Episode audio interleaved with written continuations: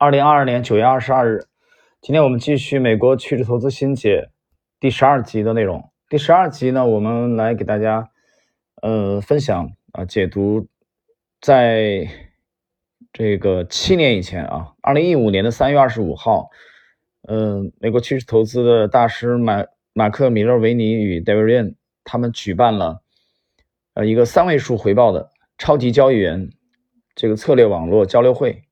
然后他有一个学习的笔记，然后呢，这个笔记呢包含了大概十条的规则，马克给他总结了一下，这十条规则比较精彩，我们大概用两集的篇幅啊，跟大家一起这个分享交流一下。当然，按惯例，我们还是要感谢这个啊读书学习修炼啊这个公众号的作者。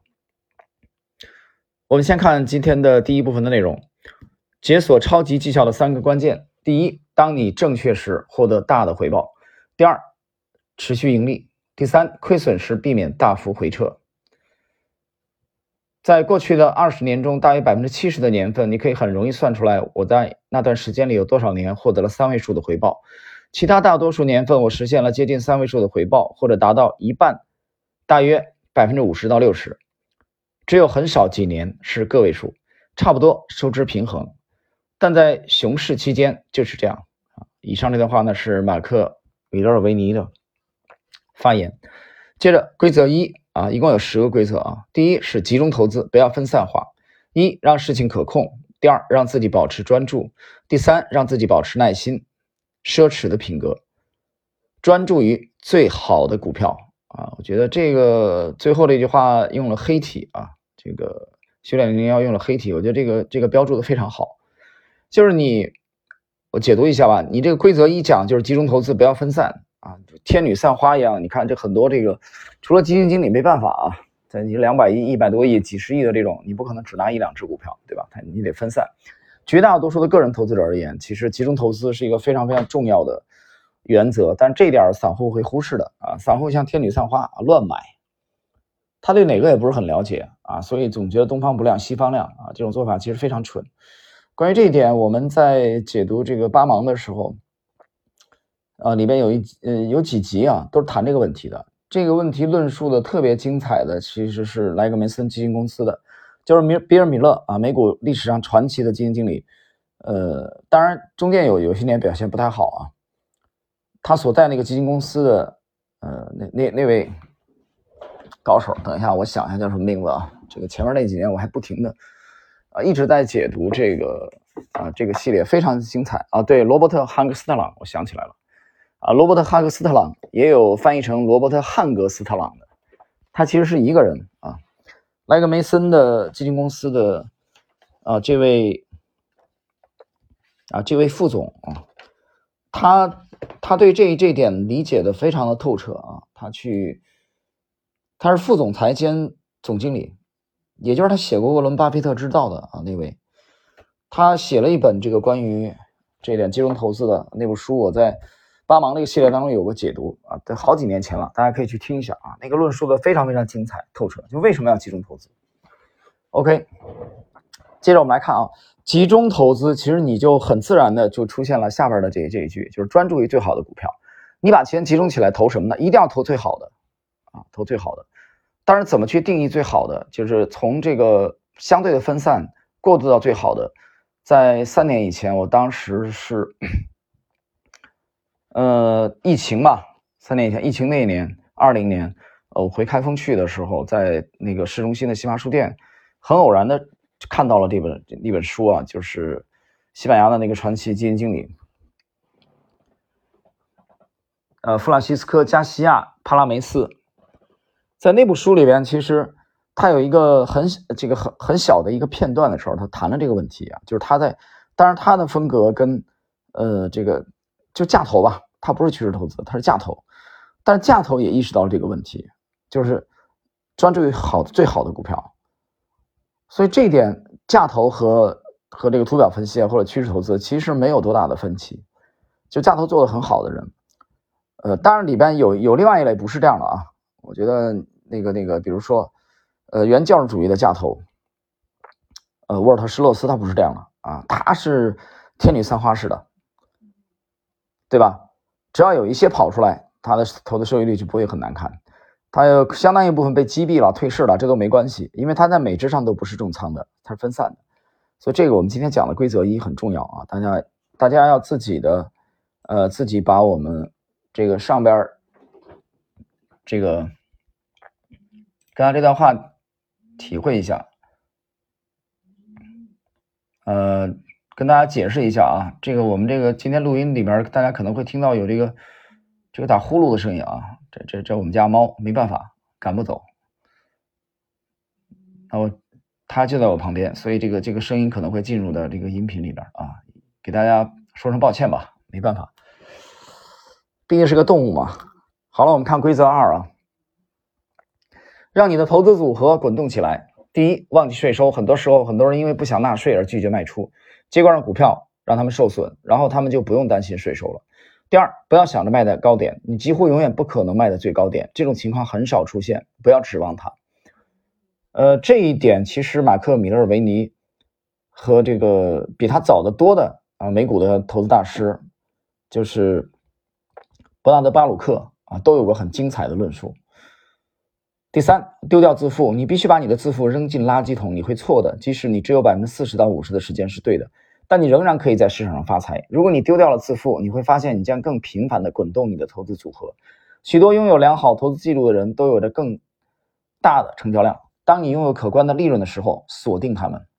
啊，这个又是用黑体标注的啊，这个很好，就是很你有很可观利润，就锁定它。你要卖，你要知道卖出，对吧？你买股票不是为了拿一万年，尤其对图表派而言。第三，选择合适的交易时机。几十年来，戴维·瑞恩一直在为交易择时。无论你是否使用图表来择时，你都要择时。啊，这这句话的意思解释一下，就是你不用图表也好，你用图表也好，最终你都要择时的。甚至沃伦·巴菲特也会为他的交易择时，或许不是故意的，但当他买入的时候，他就是在择时。这话讲的对啊。你为什么巴菲特为什么那时候买呢？他认为可以了，他要入场了，所以那在那一刻，他就是已经在择时了。所以有人说这个不择时。呃，这个只择股不择时，比如说这个传统的价投，我觉得其实也不是的吧，只能说他的保险浮存金给他提供了很大的回旋余地，呃，余地，然后给他这个相对比较，呃，这个比较宽松的这个期限啊，不会像国内的基金经理的啊，这个整个在整个这个考核制度下比较焦虑，对吧？一个季度、两个季度是一年做不好，可能就被拿下啊，这个位置可能就丢掉了，所以他他的焦虑啊，他得跑，他得跑赢，呃。老爸没这种没这种压力啊，没有这么大的压力。但是不管怎么样，其实你没那么大压力。你一个投资组合要产生盈利，没有人说我现在买入是为了三年以后盈利的啊。在股票对股票而言啊，在当然你不要给我较真啊，这杠精蹦出来讲极端的情况，我们讲一般情况下，对吧？它跟你某些战略性投资，比如说不动产啊，还有一些战战略性的这种配置，呃，就不一样了，对吧？那你有一些我可能考虑的是十年、二十年，是吧？这个，就比如说这趟回去以后，跟跟我老父亲交流的时候，临走的前两天，我们聊起来这这事儿是啊，老爷子已经八十五岁了啊，身体挺好。聊起来，他就跟我讲，他说：“那你这是吧？你你你怎么考虑？”我说：“这没什么考虑啊，这这本来就照照了十年、二十年的考虑。”所以，呃，在当然你这种思路，有人说我买了以后买了一只股票，为了让它十年、二十年以后盈利，这话我觉得扯了，我不信。啊，我不信。就对股票而言，你还是要择时的。这个意思就是说，我们还是希望买入之后不要太长的时间，它可以上涨，对吧？你有人说我刻意追求，我现在买了它不涨啊，半年以后涨，一年以后涨，有这样的人吗？我认为没有的。好，接着第一，时间 就是金钱；第二，使用图表；第三，了解如何识别 VCP 模式。当你了解 VCP 模式并能准确无误的识别它时，你就能很快的知道自己对还是错。你就能很快复合你的资金，因为 VCP 会为你提供及时可观的收益，以及相对于潜在收益而言非常有限的损失。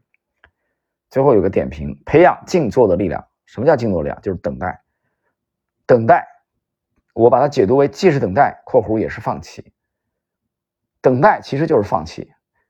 为什么能放弃呢？我们看后半句：只交易合适的价结构，只让他们来找你啊，并让他们来找你。这就是说。弱水三千，只只取一瓢，所以你发现这个静坐就是等待，等待就是放弃。放弃什么呢？放弃那些你不能认知的结构，放弃那些你不能认知的股票，让别人赚去吧。啊，别人你爱怎么赚怎么赚，我只交易进入我的这个狙击瞄准镜的，吻合我的这个交易体系的那些标的，清楚了吧？其他全部放弃。啊，有人说我其他我买了以后可能会赚一千个涨停，那你去赚嘛，对吧？这个钱让别人去赚，不要去眼红别人。这又回到老八讲的这个恪守你的能力圈。芒格有个解释，就是能力圈对能能力圈而言，不是说你能力圈能有多大，而是你要知道你能力圈的边界，你能力圈的界限在哪儿，你不要出圈。OK，第四规则四，管理好风险回报的关系。如果说有什么圣杯的话，那就是它了。这就是交易的全部，最终只是归结于做数学计算，弄清楚你的平均损失与你的平均收益的关系。如果你看到你的平均收益是百分之十二，拥有百分之五十的正确率，你不可能在平均百分之十二的亏损率的情况下实现盈利。第一，做好计算，你不会一直都是对的，即使你真的很擅长，你也可能只有一半的时间是对的。如果投资顺利，会达到百分之五十到六十五；如果不顺利，会接近马克的百分之三十五到百分之四十的收益率。第二，不要让风险超过预期收益，你必须确定一个出局点啊，就是卖出的。David 总是设定至少一个能让他摆脱困境的出局点，因为你不想承受巨大的损失。从大的损失中回本是非常非常困难的。第三，定期监控你的收益。经验法则：将你的损失削减为你收益的二分之一，并内置失败。不要整天担心自己是否正确，或者想让交易成功率达到百分之八十，这是非常难的。世界上最成功的交易者都没有这样的成功率。要把注意力放在风险回报的关系上。把它作为你的优势，相对于收益让损失非常小。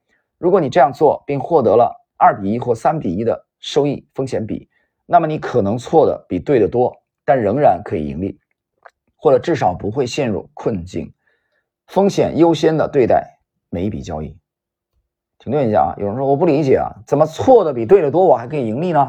啊，这其实是个百分比的问题。比如说你错了十笔，对吧？但你这十笔，你错这十笔。总共只损失了百分之二十五，对吧？但是你只盈利了几笔呢？你只盈利了四笔，可是你这四笔累计起来，你这四笔四笔累计啊，总共盈利了百分之五十。那你想一想，那你错那十次又又能怎么样呢？所以你错的时候一定不可以让这个亏损失控、无限制的扩大。OK，我们看。第一，在进场之前知道从哪里退出；第二，把它写下来；第三，尽快止损，不要犹豫。不能坚持止损是所有投资者所犯的最具破坏性的错误，这是每名投资者所做的头号最具破坏性的事儿。他没有恰当的减少损失，少数几只股票毁掉了许多投资者原本可能非常好的绩效。这一点啊，其实很多投资者，我觉得，尤其是很多业余投资者，他的理解肯定是还是不够深刻的啊，我觉得。我我最近啊这一年啊，其实我不断的在反省，我我们在总结在反省，我在去年啊四季度的这个一个一个重大的失误，非常重大的失误，那个重大的失误就是啊那个重大的失误，稍等一下啊，我现在看的时候我在找那个，那重大的失误我大概是亏损了百分之十五点五九，而且仓位很重的出出来出局，啊就就这样了。侥幸了啊！当时的确是比较飘，有点飘啊。我我在反省这个问题。那么亏了百分之十五点，亏了百分之十五点五九，大概就亏了百分之十五点六才出局，才斩仓出局。那么这是非常值得反省的啊！事后证明那里是一个假突破啊，这是我的判断的问题。就是你假突破没关系，那你快速止损嘛？结果没有快速止损，这是最大最大的，啊，最不可原谅的。所以我到现在对这这件事儿一直耿耿于怀啊，一直在有时候我经常会翻这个图表啊，这是第一点我要讲。但第二点又比较庆幸的就是说，虽然是没有在百分之七左右啊八以内去止损啊，我们多掏出了一倍的损失承受了，我们用十五点五才止损。但是如果不止损，什么结果呢？如果不止损，什么结果呢？我们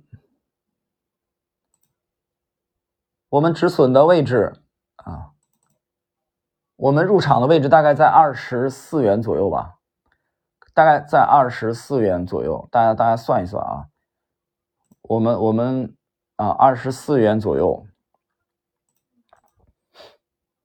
我就约等于算一下吧，然后亏了百分之十，就算百分之十六吧，啊，我们就算百分之十六，这样的话，我们是在二十元多一点啊，二十点二元、二十点三元左右这个出局的割肉的，对吧？止损，呃，二十四元左右吧入场的，或者更高一点，我我现在没有对着这个交割单啊在讲，我只凭记忆。就二十元左右出局吧，你就简单这么讲。可是这股票现在跌了，连十四元都不到，十四元都不到。而且我们从二十以上，这个割肉很疼啊，真的疼，那是钱啊，同志们，那是我们之前的利润啊。那出局之后，这股票没有一天，没有一次再反弹回到，现在大半年过去了，几乎一年过去了，再反弹回到我们当时出局的位置，没有，没有。而且当前这个股票的价位依然不到十四元，那你想一想，从我们出局的二十点可能三啊四啊五，我记不清楚了啊，到现在不到十四元，这股票又跌了多少？从从我们出局那那个位置，大家可以想象一下啊，如果我们不出局，会是一个什么样的结果？我大概的看了一下啊。我们如果不出局的话，在当时的位置，我们现在会账面上再亏百分之三十五，再亏百分之三十五，你没听错，嗯，你没有听错，明白吗？而且这第一点，第第二点呢，就是说我们的时间也浪费过去了，从去年四季度到现在，几乎几乎是一年啊，大半年过去了，所以说。我们倒过来看这笔交易失败的，我们承受了百分之十五点五九，这差不多百分之十五点六的损失，这是非常疼的。但是没办法，你错了就是错了，还是要出局，还是要割肉，还是要止损，这样保证我们余下来的这个可能断了一条胳膊啊，那身子还在，对吧？你本金没有说遭受致命的打击，那这也为我们今年的这个二季度以后打翻身仗。打下了良好的基础。大家想一想，当时如果啊像老头老太太散户一样的死抱着不放，会是什么结果？太惨了，真的太惨了啊！到现在为止，几乎跌了一半股市值。好了，我们刚才这个再次反省了这个这这笔交易啊。我们来看今天的，它一共十条规则，我们看今天最后的一条啊，没有重大损失，不要强迫交易。这些话是马克已经放在桌面上很久了，几十年来他每天早上都会对。面对镜子，对自己说：“马克，今天你有能力对自己造成严重的伤害。”解释一下，这意思就是说，类似于安迪尔格罗夫啊，这个英特尔的总裁讲的一句话：“惊悚者生存。”这个做交易这个行业是一个非常直接的行业啊。我经常讲，就像巴顿比格斯讲的一样的啊，所有人都只记记得你近期的表现，无论是你的亲人啊，你的朋友。这个你的客户，他们都只记得你近期的表现。这个行业是一个非常直接的，啊，没有什么其他的，只看结果的，没有多少人去关注你的过程，啊，除非是你的师傅或者是你的徒弟，他才会关注你的过程，啊，他才会看你入水的火花，这个水花，这个这个收腿啊，标准标准，水花压的怎么样？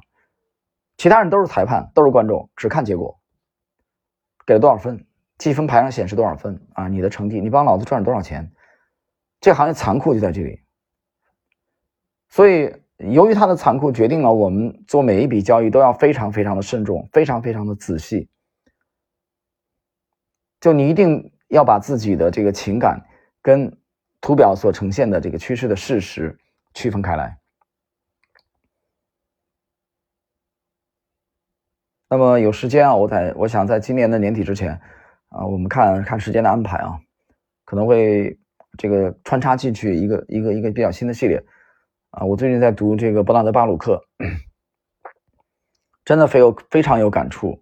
一方面是我们的情感，每个人都有情感，对我们都是人，活生生的有血有肉的人，有人都就会有情感，就会有这个爱恨，对吧？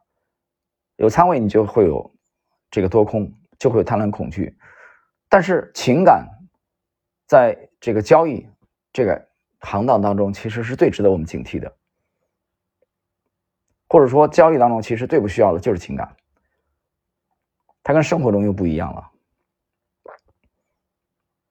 那么，另外一面呢，就是事实，这个市场 market 呈现的事实是什么？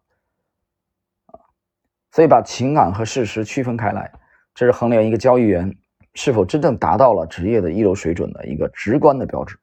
OK，今天我们的最后一点，第五点，定向交易。一，只在你的交易方向上买入，即使在回调买入时，马克和戴维也几乎总是等待股价回升后再买入，等待所有时间框架的趋势都朝着你的交易方向发展。你就会获得更高的成功几率。第二，永远不要向下摊平。如果你在第一次买入时已经犯了错误，为什么还要再犯？即使只是时机错误，你也必须减少损失，因为你永远不知道它会跌到哪儿，对吧？不要向下摊平。嗯，回到刚才那个例子啊，我四去年四季度这个这笔重大的失误，亏了百分之十五点六的，我不知道它会跌到哪里。说白了，但我知道它已经坏掉了，已经崩掉了。我更不可能像业余的老头老太太一样，在下跌的这个里面不停的补，对吧？跌到十七补十五十六，现在十四元都不到了。我二十元一样以上出局的，一只胳膊臂膀被剁掉了。所以不要去向下摊平买入，这是最致命的。接着，即使是马克或者 David 在拥有三十五到四十年的交易经验之后，他们也不会依赖自己的观点，在他们遭受损失时。会一次又一次的消耗大量的资金。第三，多周期校准，确定火车是否准点运行。解释一下啊，他这里这个用了一个比喻啊，有些人不明白，我解释一下，给你翻译一下，什么意思？确定火车是否准点，就是说 你在交易之后，你要用去图表这个技术啊，你的你的这个体系去跟踪你持有的股票是否正常运行。我举个例子啊。就比如我们这个最近建仓的这个，这年内第二次重仓的，呃，买入的这个这个这个标的吧，它近期也出现了调整。那这个时候我就面临着选择，对吧？就像这个罗伯特·弗罗斯特的那首诗一样的啊，这林中有两条路。你站在那个岔路口的时候，其实前方都不清楚的，都不清楚的，怎么选？你面临抉择了，是持有还是这个？出局，或者说像我一个小朋友啊，我我一个我一个好朋友啊，这小子，我们都已经十多年的交情了啊。今儿上午我就可能就习惯性的像是问候他嘛，我就顺口提了一句，哎，我说你怎么样最近？他就跟我说，他说我跑了，等于做了个差价，对吧？在相对的高位先开溜了，但我呢就没动啊，按兵不动。就这个时候牵扯到一个判断。